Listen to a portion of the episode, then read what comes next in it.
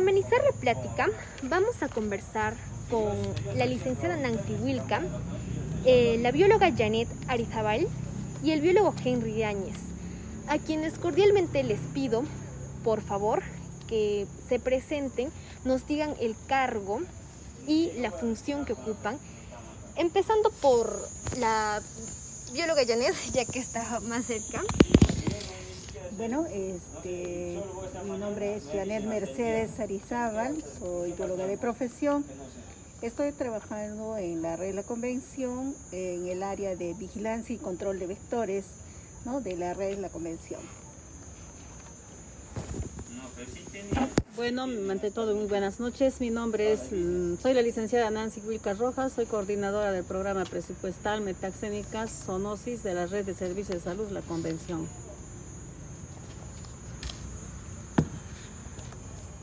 Uh, buenas noches, uh, mi nombre es Henry Yáñez Trujillano, biólogo de profesión, responsable del área de vigilancia y control vectorial de la Jereza Cusco. Agradecemos vuestra, el tiempo que nos están brindando para poder informar en este pequeño inciso de tiempo. Y prosigamos con las preguntas. Esta es una pregunta que lo puede responder cualquiera de los tres. ¿Hace cuánto tiempo se pudo presenciar los primeros casos del dengue y del vector en la provincia de la Convención? En caso de los uh, casos, hemos tenido los primeros casos el año 2014 con 230 casos, ¿no? Seguida el 2015 que hemos tenido 10 casos, ya seguidamente el año 2018 con 7 casos, 19, hemos tenido 12 casos los últimos meses del mes de, del año 19 y el 2020 pues que hemos tenido más de 900 casos de dengue. Ya. En relación al vector, eh, se ha detectado el 2011 en el mes de noviembre, justamente en una reunión eh, que hemos tenido acá para a nivel regional con todos los biólogos para ver justamente enfermedades metaxénicas y dentro de eso el dengue.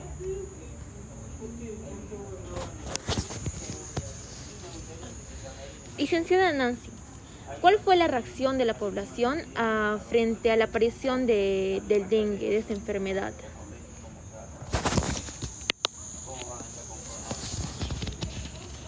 Bueno, al principio, ¿no? Cuando empezó, empezó pues, ¿no?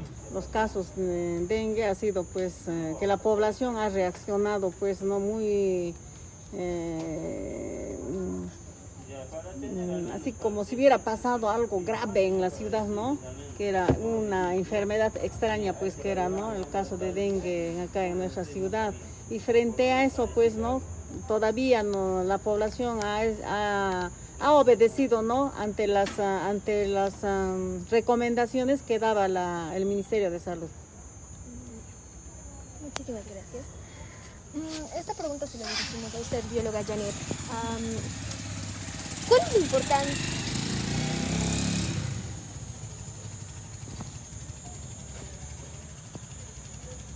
¿Cuál es la importancia del trabajo que usted cumple en lo que es trabajo de campo en el área de vigilancia y control?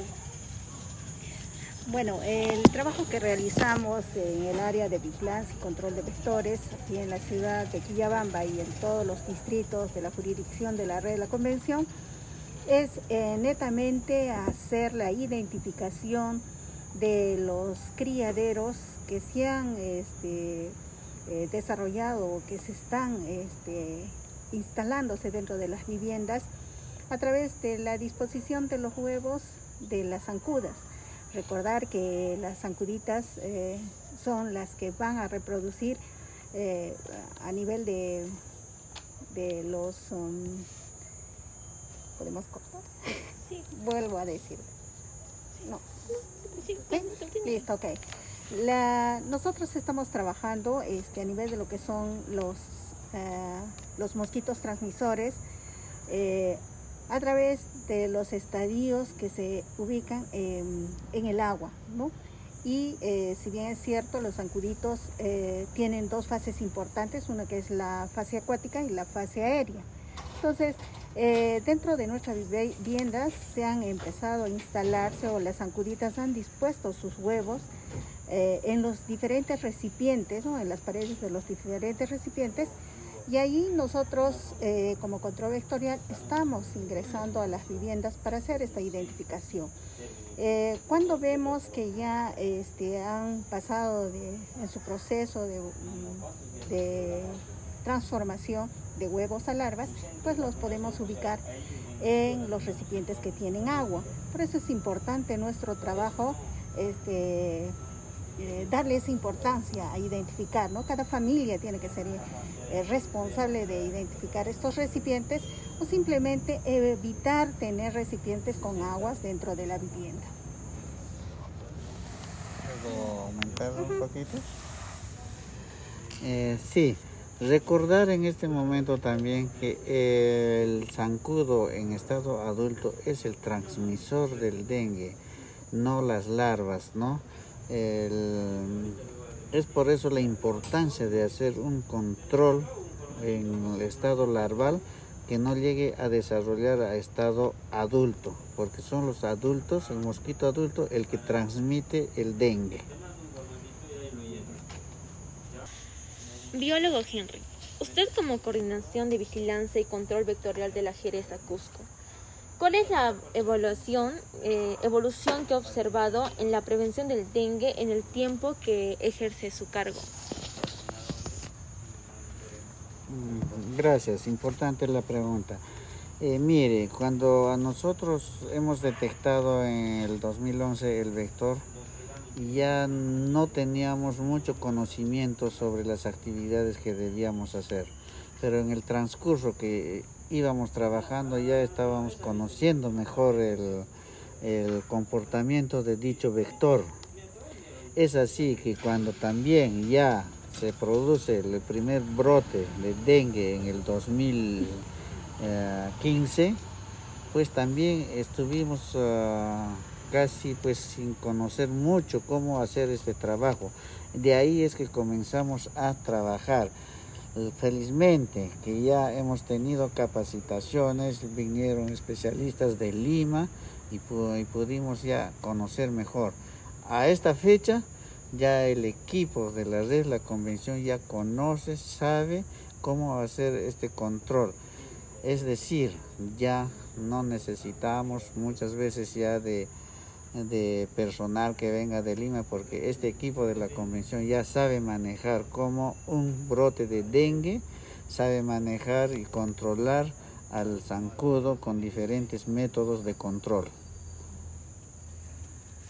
Vale, agradecemos mucho su respuesta y una pregunta general para el que desee responderlo. ¿Cuáles ustedes consideran que es el factor primordial en la prevención de este vector? Eh, bueno, el factor importante para poder prevenir de eh, contagiarnos o de, hacer eh, una transmisión de dengue es este, a través de los núcleos familiares, como ya bien lo ha indicado el biólogo Henry, es eh, evitar tener los recipientes en casa, porque a través del recojo de los, de los criaderos ¿Cuál es el factor que consideran primordial para la prevención del dengue? Bueno, el factor este, importante para prevenir el dengue es que todas las familias de nuestro medio tomen conciencia y eviten eh, tener dentro de casa este, algunos um, recipientes con agua, ¿no? Si bien es cierto, ya nos ha manifestado el biólogo Henry que no debemos permitir que siga el proceso de evolución del mosquito, ¿no? De que pase, digamos, a ser un volador. Por lo tanto, si lo tenemos en casa instalado a nivel de lo que son las, eh, las larvas, ahí vamos a nosotros poder hacer este control y va a ser más efectivo. Igual que el recojo de criaderos que hacemos con las eh, instituciones de nuestra localidad, como el municipio, el ejército, y otras instituciones que han estado participando de manera activa.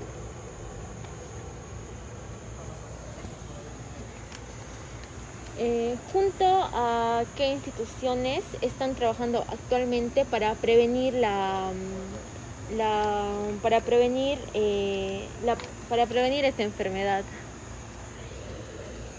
Bueno, primero realizamos pues la conformación del comité multisectorial ¿no? de acá de la provincia de la Convención, seguida de los otros centros poblados. Luego se hacen las coordinaciones con la gerencia de desarrollo, no, de recursos naturales, ¿no? Para realizar estas actividades de lo que es el recojo de criaderos de toda la, de toda la provincia, no, no, de la ciudad de Quillabamba.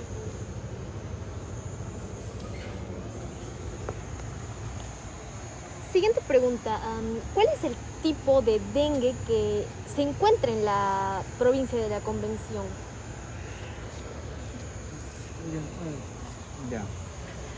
Bien, el, el, tipo de dengue que está circulando en la provincia de la Convención es la, el DEN 1 y el DEN 2.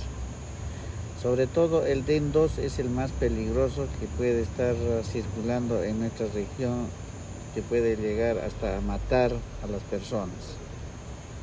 Muchísimas gracias. Esta pregunta va para la bióloga Janet. Hemos observado eh, que en esos últimos meses hubo un incremento de vectores. ¿A qué se debe esto?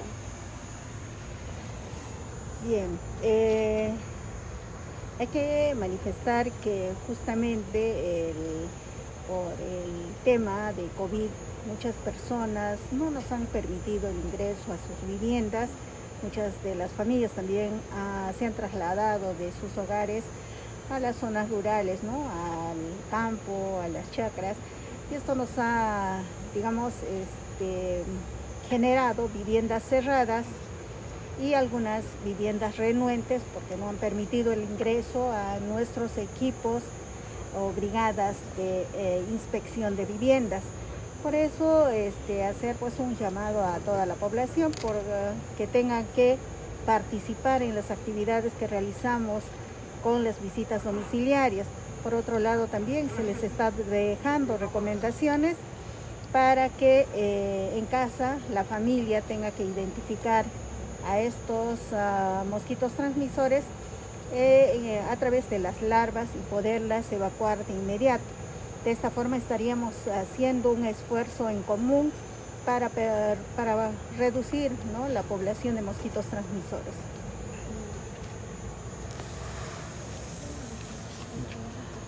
Sin embargo, hay que mencionar eh, la abundancia o el incremento de la densidad vectorial también se debe muchas veces al aspecto medioambiental, época de lluvias, eh, el incremento de mayores criaderos que se forman en las viviendas.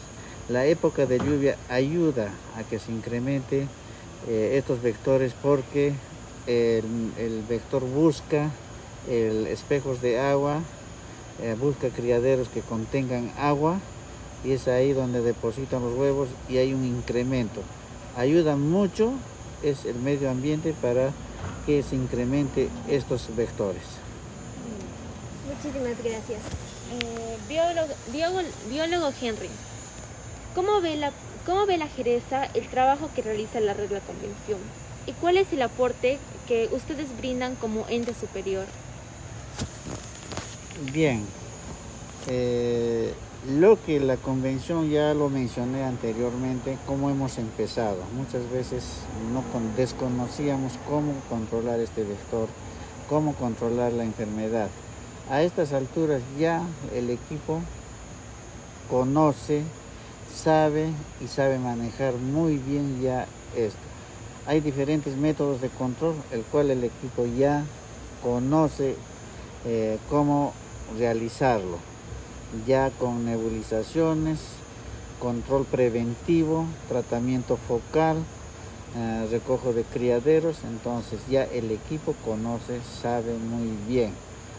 Eh, la Jereza apoya con el asesoramiento, eh, apoya con la parte que tengamos que ver consejos, monitoreo, supervisiones a, estas actividades. Sobre todo, más es con las capacitaciones que se da, eh, reforzamiento en estos temas de control vectorial. Muchas gracias. licenciada Nancy, ya hemos mencionado que el vector incrementado por diferentes factores, lo que ha tenido que repercutir de alguna manera en la cantidad de casos que se han presentado. ¿Cómo es que esto ha repercutido? Y a diferencia de hace dos años, ¿ha subido, disminuido o cómo es que usted ve la situación? Bueno, en lo que es el, reporte de casos ¿no? que nosotros tenemos, para este año casi va igual. Mes a mes seguimos teniendo los casos de dengue, ¿no? A pesar de que las actividades de control se están realizando, pero nosotros vemos que el problema es la población. Todavía no está entendiendo eh, la magnitud del problema que nos trae pues esta enfermedad del dengue. Entonces nosotros recomendamos que tenemos que tener más difusión, ¿no? Por medios televisivos, radiales, ¿no? para que de repente concienticemos pues, a la población en no tener pues, los criaderos dentro de su vivienda. Muchísimas gracias. Ah, continuamos con la acotación de la señora Janet. Sí, este, también hacer este, un trabajo, digamos, eh, como el que están realizando ustedes, ¿no?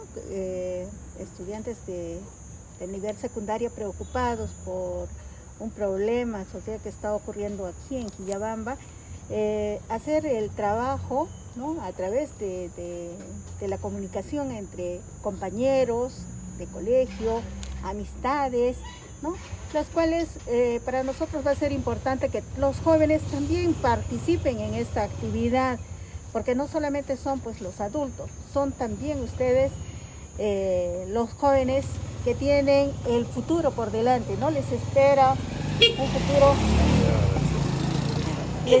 les, espera un futuro este, con muchas, muchas expectativas y por lo tanto eh, son ustedes los que van a de repente este, realizar eh, una labor importante si es que, así como ustedes están preocupados por la salud de la población de Quillabamba. Entonces, eh, felicitarlos por este trabajo, pero también hacer un efecto multiplicador a través de las amistades, a través de los compañeros, a través de los profesores, ¿no?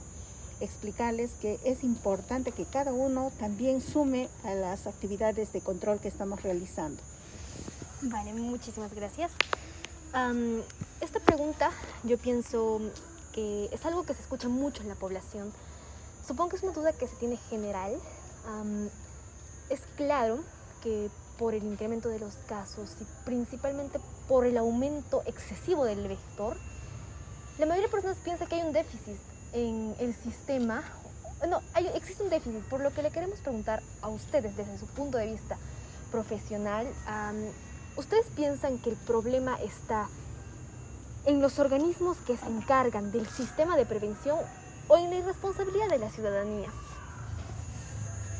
es responsabilidad de la población, ¿no? Como ya les vuelvo a repetir, va a depender de la población, ¿no? Que se controle pues el, tanto el vector adulto como también los casos, ¿no? Tomando las medidas preventivas que se les eh, da pues a la familia.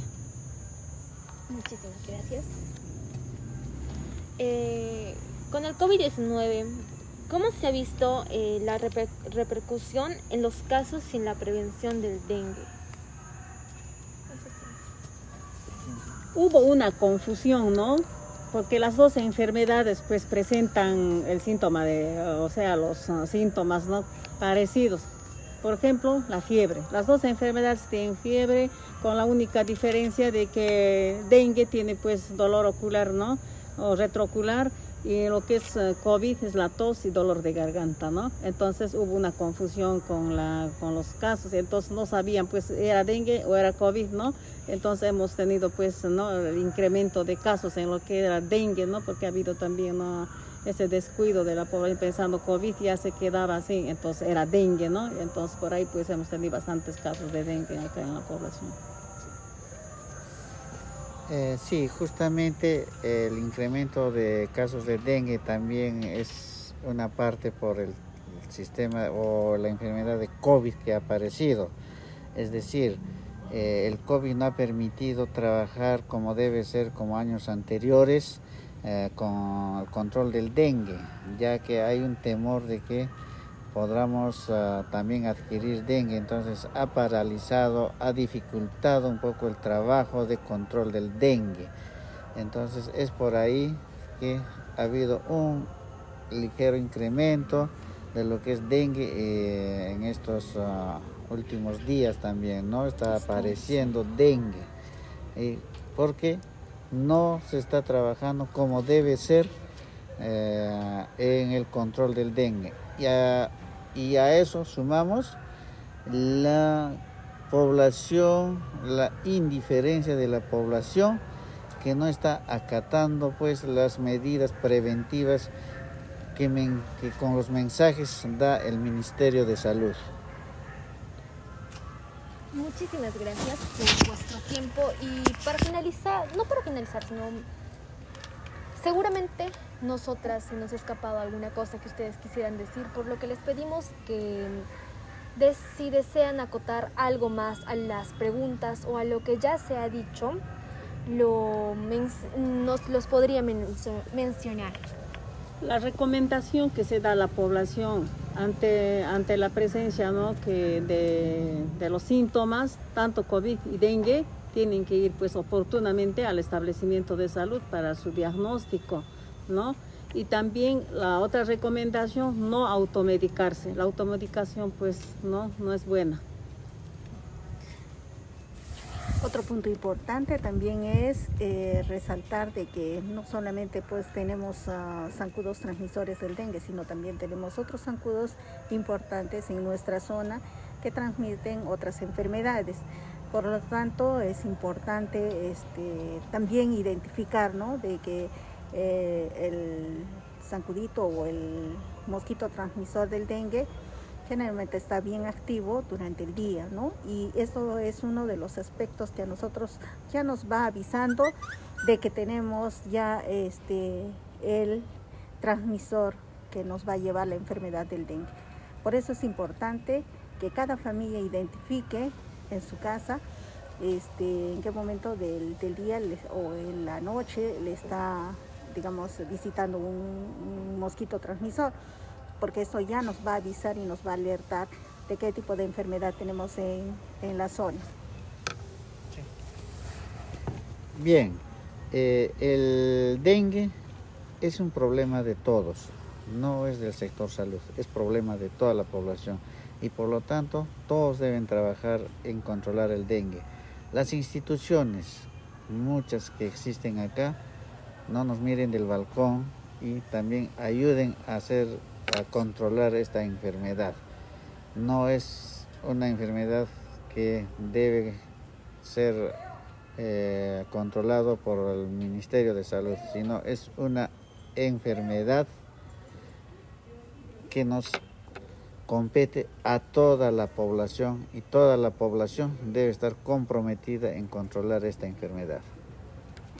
Muchísimas gracias. Ahora cerramos la entrevista a las personas responsables de esto y queremos pasar a algo mm, que queremos que se logre un tipo de concientización en la ciudadanía, preguntándole a una persona a cargo de realizar las inspecciones a la casa cuál es su experiencia.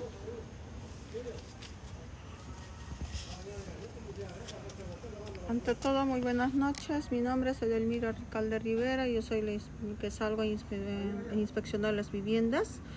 Eh, bueno, como usted vuestra pregunta es cuál es la reacción de las personas. Y cuando nosotros vamos, a veces algunas reaccionan, algunos nos, nos dicen ¿no? que no podemos ingresar a sus viviendas y algunos también amablemente nos permiten ingresar a sus viviendas. Entonces, en eso hay personas, yo, bueno, como ustedes estudiantes que, que han venido a, entrevistarnos, sería también con, esa entrevista tal vez a la, también ¿no? Ah, nos ayuda bastante ¿no? en, en vuestra educación que ustedes están estudiando y tan preocupadas, señoritas que han venido a entrevistarnos y me gustaría también mediante eso también a los también pues a, de vuestros a las mamás de vuestros compañeros decir no de esa manera que nos reciban también bien en sus viviendas no para inspeccionar porque nosotros estamos siendo a, a cuidar a su salud de las personas.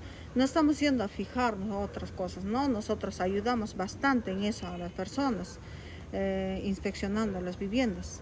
Ya mamitas gracias sería todo. Gracias eh, bueno, este es el fin de la entrevista. Agradecemos mucho el tiempo que nos han brindado y muchas gracias.